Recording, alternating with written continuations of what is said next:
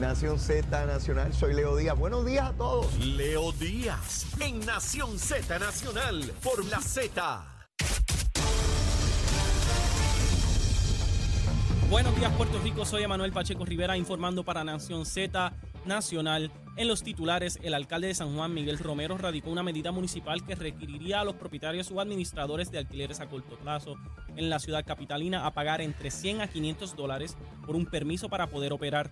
Según los datos presentados por el alcalde y obtenidos de las plataformas Airbnb y VRBO, en San Juan hay aproximadamente 3.225 propiedades que son alquiladas a corto plazo y estas promedian una tarifa diaria por noche de 150 dólares.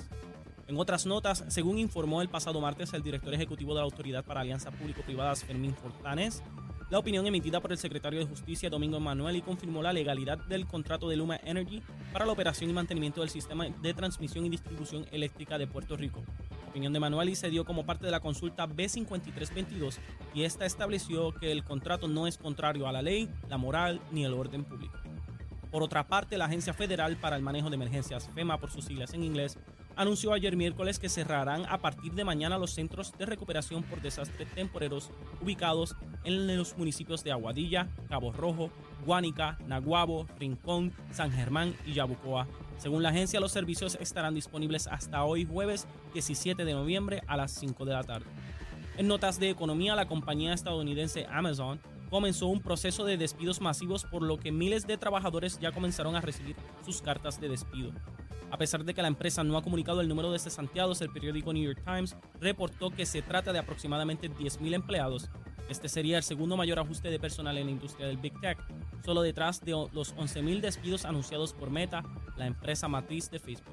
Hasta aquí los titulares, les informó Emanuel Pacheco Rivera. Yo les espero en mi próxima intervención aquí en Nación Z Nacional, que usted sintoniza a través de la aplicación La Música, nuestro Facebook Live y por la emisora nacional de la salsa Z93 sin pelos en la lengua. Es esa otra cultura, la cultura de la violencia, donde ver asesinar a alguien es algo muy sencillo. Leo, Leo Díaz, en Nación Z Nacional, por Z93. Y de regreso aquí a Nación Z Nacional, mi amigo, quemando el cañaveral. Ya llegó, mire, la hora de proponer almuerzo hoy jueves y está con nosotros Enrique Quique Meléndez, hijo Quiquito. Quiquito, ¿qué, qué se almuerza hoy? Cuenta. Y una serenata de bacalao. ¿Serenata? Serenata de bacalao con vianda. Uh. No, no, no me venga con cositas, con vianda buena. Buena, brava, brava. Buena, brava. Ahí. Oye, hace tiempo que nadie recomendaba aquí una buena serenata. Esa es buena. Eso, oye, eso, eso- Aceitito ahí, chévere. Oh, Ah, sabroso. Fino, fino, Sabroso. fino, de verdad que sí. Con un aguacatito y la cosa. No, no, no, mire. Buena recomendación. Espérate de que yo, yo me voy, voy a buscar la cosa esa. Mire, no, y eso aparece con cierta regularidad por ahí. Ese plato es un plato que para nosotros los puertorriqueños es productos destilados. ya está gritando aquel allá. ¿Ves que aquí hay gente que son No, desobedientes eso- civiles? eso- esos espíritus destilados tienen que estar acompañando a serenata, de verdad que mira sí, tú sabes Quique- cómo es Quique eso. se une a la desobediencia civil. se une a la desobediencia civil. Oye, Quique, hace un ratito, eh, nuestro amigo Raúl hablaba que le llegó una información con relación a un tiroteo. No de carro a carro, de lancha a lancha. De lancha a lancha. Resulta Lo- que a- lo- agentes federales, de estos que procuran la vigilancia Border Patrol. en las y- costas, se entraron a balazos y hay heridos y todo. Esto es Wow. increíble, ya no son tiroteos solamente de carro a carro, de lancha a lancha. No, no, Eh, eso- esto del narcotráfico es, es duro, ¿ah? Bien, bien, bien complejo esto. Pero, Eh, pero, pero Leo, es, increíble. O sea, esta lucha con el narcotráfico es una cosa bien seria, es un asunto bien serio. Eh, aquí entra y, y al Caribe, del área de Colombia, vienen ahora en embarcaciones que son sub, este, casi submarinos. Sí, sí, es sí. una cosa impresionante como esta gente han desarrollado, ¿verdad? La estrategia de traer y infiltrar droga aquí a no solamente a Puerto Rico, sino a República Dominicana, Haití. Hay, hay gente que alega que hay un hub en Haití y de ahí es que salen hacia el área de acá porque entran a, Puer- entran a los Estados Unidos a través de Puerto Rico.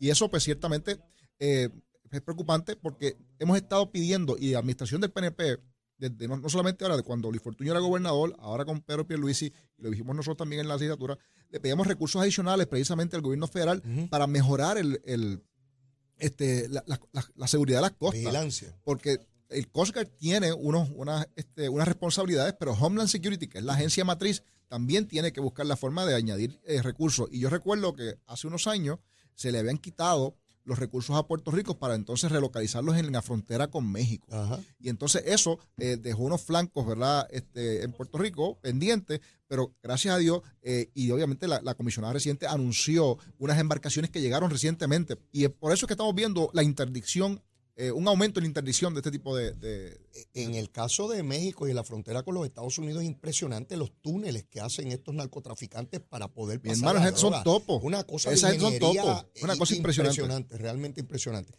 Quique, tú eres republicano, eh, tienes una gran participación en el Partido Republicano en Puerto Rico, eh, vas al Congreso con mucha regularidad y estás inmerso en toda la política de los Estados Unidos de- de- ya de mucho tiempo. Se dieron las elecciones de medio término, el Partido Republicano se alza con la mayoría en la Cámara de Representantes, ya obtuvo la cantidad mínima de 218 votos para constituirse en mayoría, está todavía por adjudicar algunos escaños.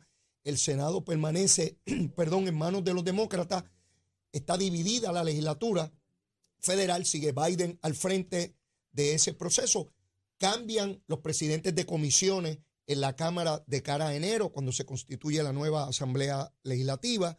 Eh, tu apreciación en torno al triunfo del Partido Republicano.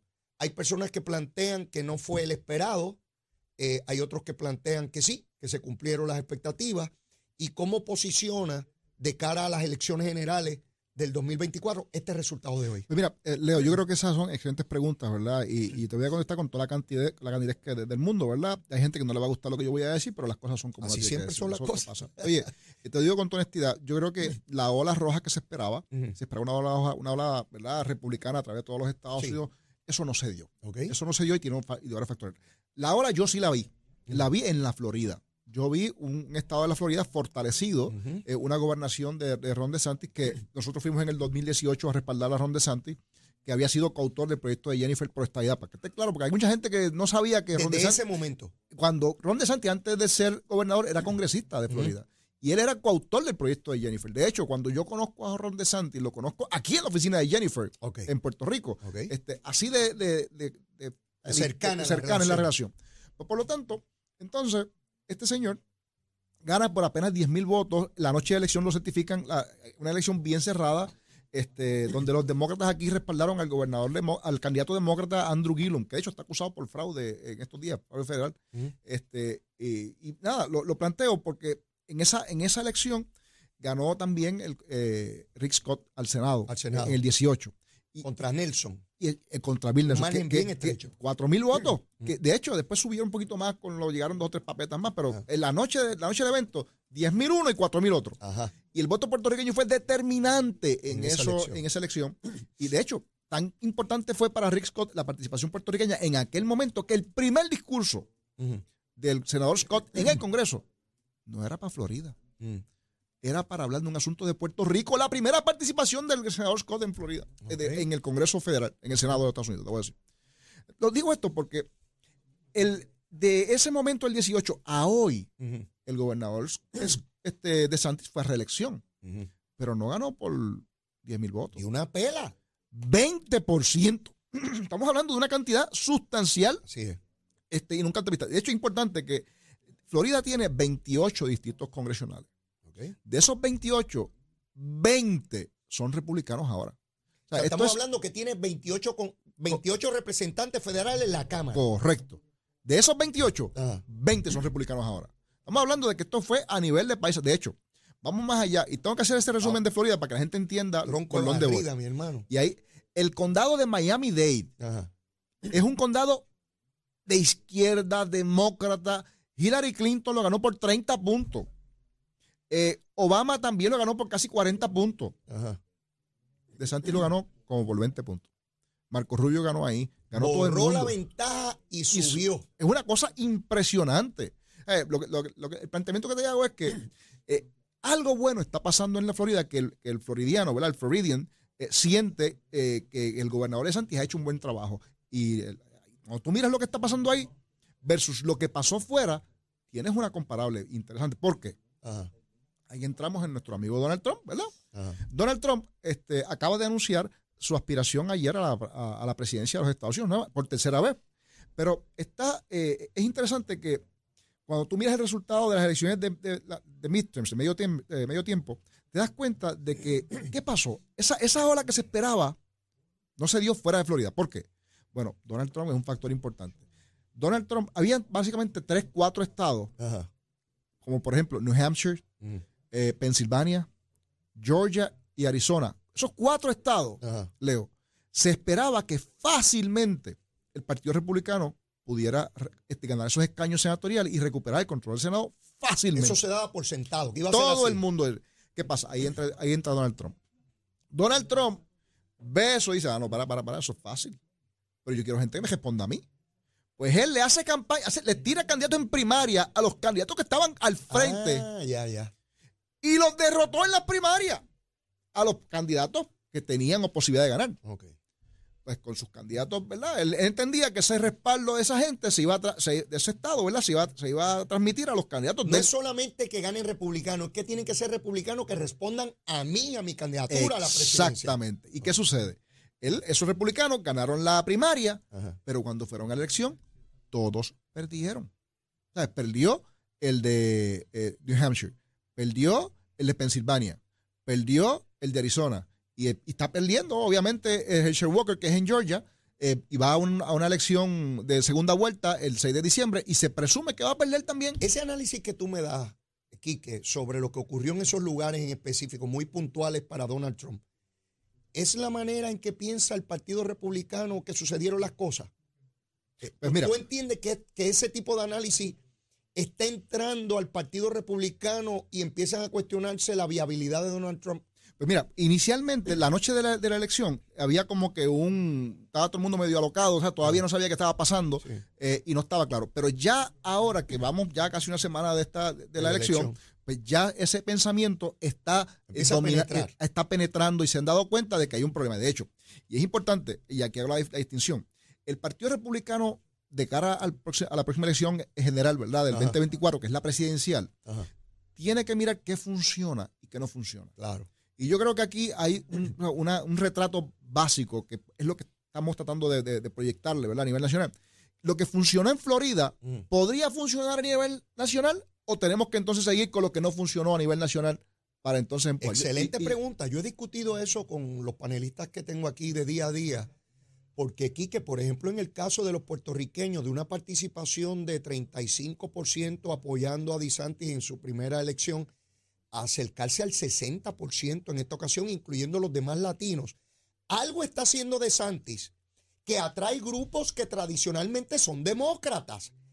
Si es, es exportable esa fórmula de Florida a los otros 49 estados. Esa es la pregunta que se tienen que hacer los, los y republicanos. si lo quieren hacer. Exacto, porque eh, si quieren ganar, tiene a un tipo ganador ahí que trae una fórmula nueva que nadie había tenido. E- Ese, el, el de Miami es revelador, un sitio donde Obama y Hillary Clinton ganaban barrían, por pela. barrían. Y de momento este hombre borra esa ventaja y él sale al frente por 20%. Es es una cosa impresionante. es Pues una cosa si, impresionante. si tenemos a un candidato así, y yo digo tenemos, yo soy republicano, De Santi me crea unos problemas porque en algún momento se me parecía una copia de Trump. Y, y es interesante eso que tú acabas de decir, porque sí, las posiciones de DeSantis son, cuando tú las miras, bastante conservadoras. Mm. Pero hay una diferencia sustancial entre lo que es DeSantis versus Trump. Ajá. Trump este, proyecta, ¿verdad? No solamente no tiene la seriedad, sino también es un tipo que es este, agresivo y, y- y puede ser hiriente en el discurso. DeSantis usa una fórmula distinta. Entonces es mucho más sosegado, eh, trata de buscar la forma de llegar a, algunos consensos, de alguna manera, defiende sus su, su- puntos, ¿verdad? Y sus creencias con, con mucha fuerza, pero no le falta el respeto a la gente. Y yo creo que ahí es donde está, digo, no, no, no pretendo, ¿verdad?, resolver este asunto en, en una Claro, aquí, claro, pero, claro. pero sí parece ser, Leo, que, que cómo maneja De Santis Mm. eso eh, en términos de la proyección. Sí, mira, eh, este, podemos diferir, pero con respeto. Claro. Y, y eso es lo que ha distinguido a DeSantis. Eh, cuando tú lo miras con Donald Trump, que no, tú haces lo que yo diga, porque si no lo haces, yo te voy a hacer campaña en contra y te voy a derrotar y te voy a fastidiar y te voy a insultar. De hecho, ya le está. Ya interesante. empezó a insultar a De Santis. A DeSantis le dice de Santimonium. Ujú. Entonces, antes de la elección, y yo quisiera que tú buscaras, ¿verdad? En algún momento, los discursos de Donald Trump cuando fue el cierre de campaña, que el, el- ahí este, hizo un día cierre de campaña antes de, de la, de la elección de medio tiempo. Decía, este gran gobernador que tenemos aquí, de Santi, Entonces, ahora, después de la elección, cuando vio que De Santis está tan fuerte. Ahora que no, no, no, es, que De Santis es un gobernador de montón. Ese tipo no tiene fuerza, Yo tipo no sirve. cuando le dijo a McCain que era un héroe de guerra y una persona que torturaron en Vietnam, le dijo, yo prefiero los que no se dejan capturar, faltándole respeto a un héroe de guerra, a un candidato presidencial, a un hombre al cual él no le llegaba a los tobillos. Y yo dije, pero si este hombre es capaz de expresarse así de un héroe de guerra, que es de lo más impresionante y lo más valeroso en la nación americana, pues trata a cualquiera como Mira, sea. mira eso que tú mencionas. Mira, mira, eso que tú acabas de decir tiene una influencia bien importante en algunos sitios. Por ejemplo, en Arizona, que es el estado de John McCain, que es un estado republicano Sí, típicamente. sí, sí, sí. McCain fue senador de, de- de Arizona muchísimo, Muchísimo tiempo. ¿Qué sucede? Allí había una pelea bastante cerrada entre la, la candidata gobernadora republicana y la candidata gobernadora demócrata. Así es. Entonces, la candidata republicana es trompista, pero de, De la- las duras. las duras, ¿verdad? Estamos hablando de una persona que está forzando, ¿verdad?, este debate. Y es tan brava que en un momento dado, en una actividad, se paró y dijo, ¿hay aquí algún republicano de McCain? Si están aquí, váyanse, yo no los quiero aquí. Así es segura ella estaba que iba a ganar. Perdió. Ese planteamiento, los, los, que esas personas que Donald Trump eh, cultivó, Sí. puso en algunos sitios para correr, que creen que Donald Trump todavía es presidente porque no reconocen la presidencia de Biden, como Carrie Lake, que es la persona que te- me, me estoy refiriendo, pues, perdieron las elecciones. Porque fíjate que interesante, una de las cosas que vimos en esta elección es que los trompistas más aguerridos o perdieron o por poco pierden. Ya.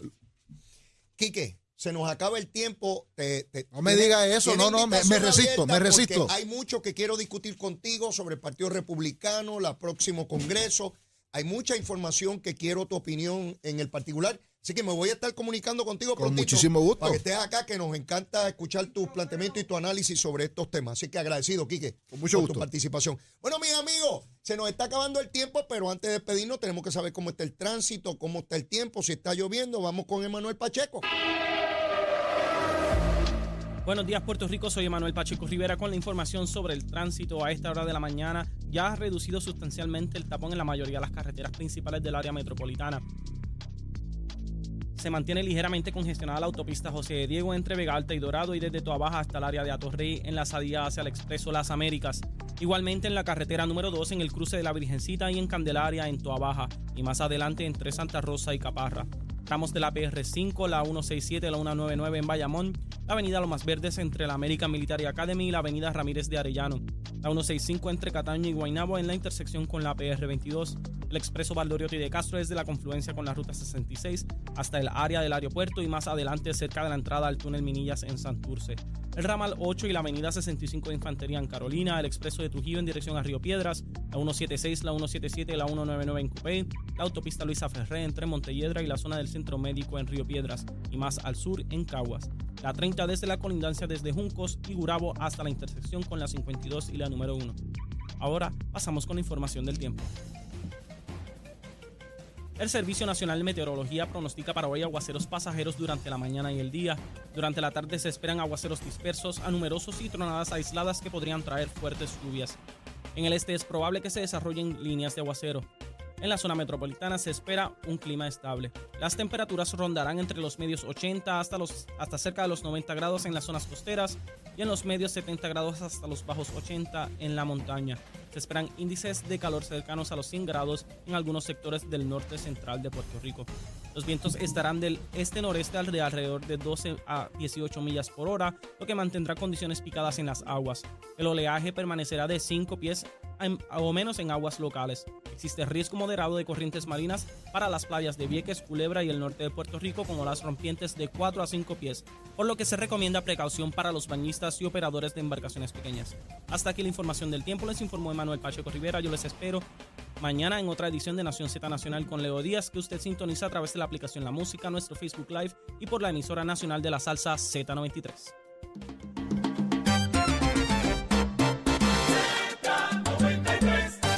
Bueno, mis amigos, ya terminando el programa de hoy de Nación Z Nacional. Recuerden, vamos para el Chinchorreo este sábado allá en Ciales, la carretera 149. Comenzamos en Casa Vieja, allá arriba, mire, y después vamos a Vista Las Cañas, el Caney, el asado y acabamos en Chalans. Mire, a las 11 de la mañana ya estamos de arriba comiendo y bebiendo. Van trovadores, lo vamos a pasar, mire, espectacular. A Cherito lo queremos por allá también, seguro que sí, mire, y como siempre la súplica. Si usted todavía no me quiere, quiérame que soy bueno. Mire, bizcochito, bizcochito de Titi, seguro que sí. Si ya me quiere, quiérame más. Abre ese corazón por ahí para abajo.